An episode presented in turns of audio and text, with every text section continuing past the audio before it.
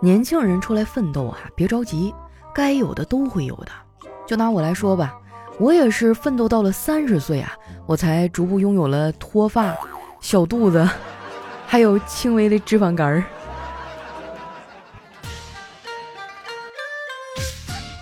嗨，大家好，这里是喜马拉雅出品的《非常六加七》，我是你们的好朋友佳期。哎呀，马上就要到五二零了哈！那在节目开始前呢，我先宣布一下我这两天的新业务：在线出售五二零面子大餐。现在有两个套餐哈，套餐一只需要转给我六元钱，五月二十号当天零点零分啊，就会准时收到我的五点二零的转账。套餐二现在只需给我转账六百元，五二零当天零点零分啊，就会准时收到我的五二零元的转账。怎么样？是不是面子给的足足的哈？有意者可以下单了。啊，倒不是说我想趁机赚钱哈，我就是单纯的想参与一下五二零这个节日。哎，我就纳闷了哈，你说中国的情人节为啥这么多呀？你们到底都是怎么脱的单啊？我朋友说了，让我玩软件，说玩了就能有小哥哥。那有没有人能告诉我，为什么你们哪个软件都能谈到恋爱，而我哪个软件都能和别人骂起来啊？有的情侣更过分啊，五一就开始秀恩爱过情人节了，非说啊整个五月都是爱情甜蜜月。我的天，这恋爱的酸臭味真的熏到我了。不过呢，看他们去的那些地方啊，我发现经济呢可能确实不太好了。以前五一哈，朋友圈都是什么冰岛啊、格陵兰、南极、非洲、以色列，你去个伦敦、威尼斯、洛杉矶哈，你都不好意思晒，更别说什么日韩东南亚了。现在呢？连去郊区露营啊，恨不得都分成两天晒。唉，不过呢，话说回来啊，看着他们五一出去旅游，我一点都不难受。但是第二周调休上班啊，我可太难受了。说实话，那个周六呢，我本来是想请假的。我说领导，我明天想请假。领导说，理由是啥呀？我说我有点不舒服。他继续追问，哪儿不舒服呀？有没有医院证明啊？我说。我看到小黑我就不舒服。领导哦了一声说：“啊，那让小黑休息呗，你过来上班。”你说这也太欺负人了！我当时我差点气哭了。好在领导哈并没有给小黑放假啊，他就是逗我玩儿。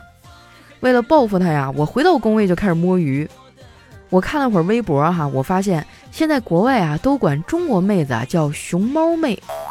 我觉得这个叫法呢不是特别贴切哈，你看啊，韩国妹子叫泡菜妹，那是因为他们真的吃泡菜；日本妹子叫樱花妹呢，是因为他们真的见过樱花。但是中国妹子啊，不一定人人都见过真的大熊猫，对吧？所以我觉得啊，中国妹子的应该都叫调休妹，因为每一个中国人啊，放假都会被调休。每次我抱怨啊，说我假期少不放假，哎，我哥就给我讲他们厂子流水线工人的故事，说这批小年轻啊根本就没有假，一天天的泡在厂子里。我说那这人得多压抑呀，这种工作啊就不应该让人来干，其实可以用机器代替的。我哥说，之所以用人呐，就是因为他们的使用成本比机器还低。我说那为什么不大规模训练猴子当流水线的工人呢？我哥说。因为猴子和社畜不一样啊，猴子会反抗，真的是扎心了哈！让他这么一说，咱们也太惨了吧！我有时候觉得啊，公司的很多规定啊，真的不太合理。比如说不让搞办公室恋情，前几天啊，公司内部还专门查了谈恋爱这个事儿。那几天啊，小黑就特别紧张，我有点好奇啊，就问他：“黑哥啊，你这是有情况啊？”小黑说。我没事儿，不瞒你说啊，我最近挺焦虑的。咱们公司内部查谈恋爱，查到我女朋友的头上了。我心想，这下完蛋了，要罚款、通报、被开除了。结果你猜怎么着？最后查出来，她男朋友不是我，好开心啊！哇，我听他说完，我都一时语塞，我都不知道说点什么了。一首孙燕姿的《绿光》送给我黑哥吧，希望能照亮他未来人生的道路哈。其实呢，小黑谈恋爱我是知道的，因为我看见过啊，他跟女朋友打视频电话。那天呢，我们几个一块吃饭啊，他对象非要查岗，我为了避嫌啊，也出了个镜。我发现，在视频通话这个事儿上啊，男女真的不太一样。男生跟女朋友视频的时候啊，大屏幕呢就是女朋友，全程啊角度猎奇啊，看着屏幕里的女朋友说话。而女生呢，一定会调成自己是大屏幕，偶尔瞄一眼右上角的男朋友，剩下的时间呢，就是在旁边还看着自己说话，哎，找自己好看的角度。看得出来呀，小黑特别喜欢这姑娘。哎，这姑娘说想住大点的房子，小黑二话不说就去租了一个套间儿。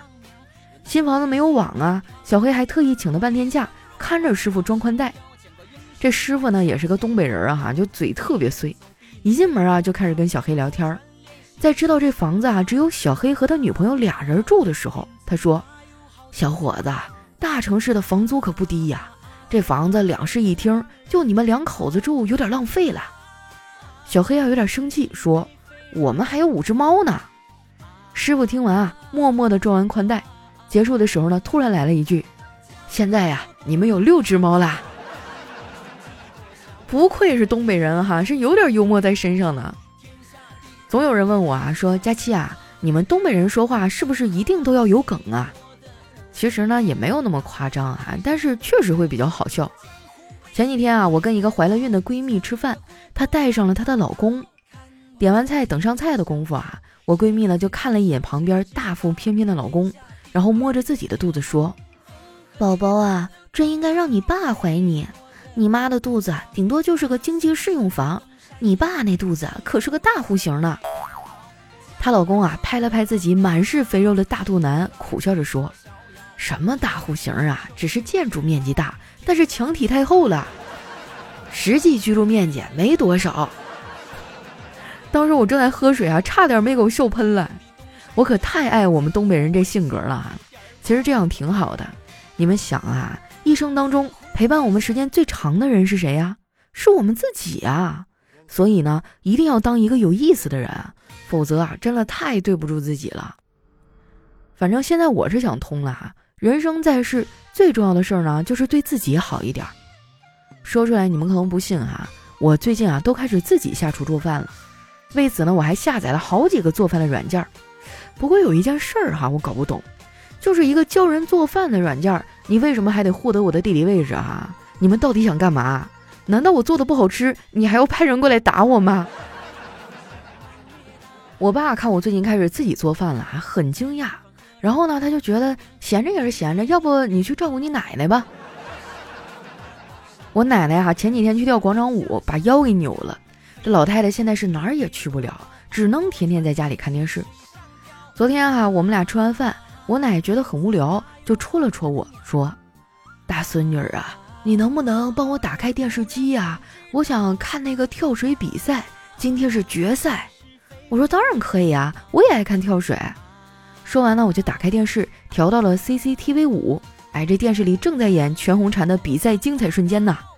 我刚想感叹两句，结果我奶说：“不是这个，是安徽卫视。”我一脸懵逼的调到安徽卫视哈。发现正在播放的是男生女生向前冲，这老太太也太有意思了。你说这些选手再怎么菜，你也不能把冲关过程都给省略了，愣说人家是个跳水的节目呀。不知道你们小的时候有没有看过那个节目哈？就是一帮人各种闯关啊，在这个水上放什么旋转的各种浮木啊、滚轮啊等等一系列东西啊，大家就拼命的往前冲啊，很多人在路上就已经被甩下去了啊。真正能冲上终点的没有几个，大多数都掉进水里了哈。说实话，我都好长时间没有看了，现在一提到这个，真的是回忆满满呀。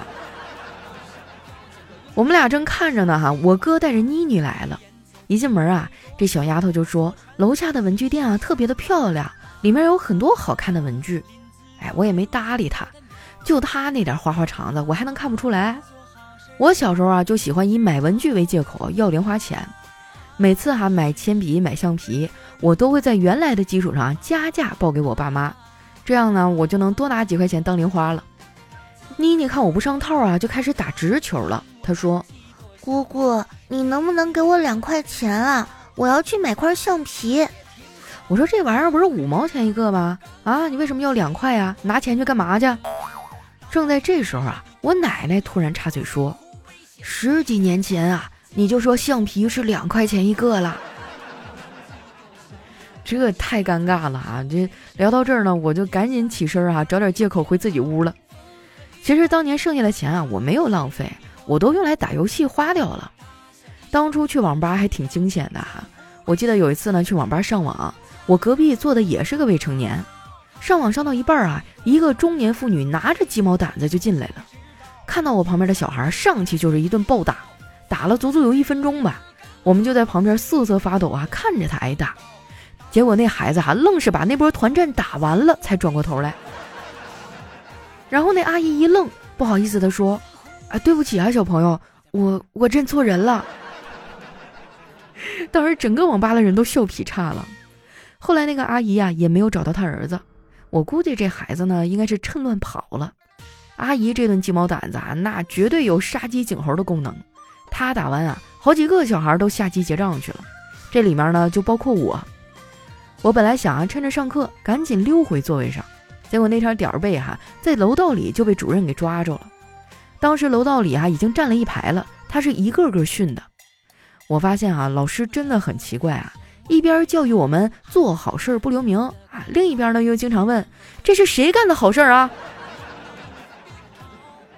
今年过年的时候啊，我们同学聚会，这个主任也来了，他对我印象还挺深刻的，拉着我聊了半天。我就夸他，我说老师啊，这么多年了，你看着还是这么年轻啊。他说：“哎呀，快别这么说，我都半截入土的人了。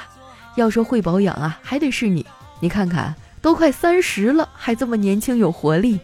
你呀，就是永远年轻，永远谁的话都不听。”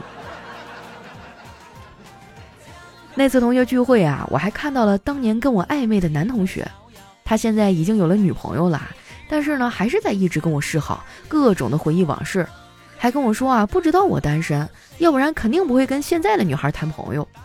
哎，我当时特别无语啊，我说还是算了吧，二选一别选我，三缺一再喊我就行了。在这儿呢，我想给大家提个醒啊，就是找对象的时候一定要擦亮眼睛，看清楚对方的人品，你再交往。我只能帮你们到这儿了啊。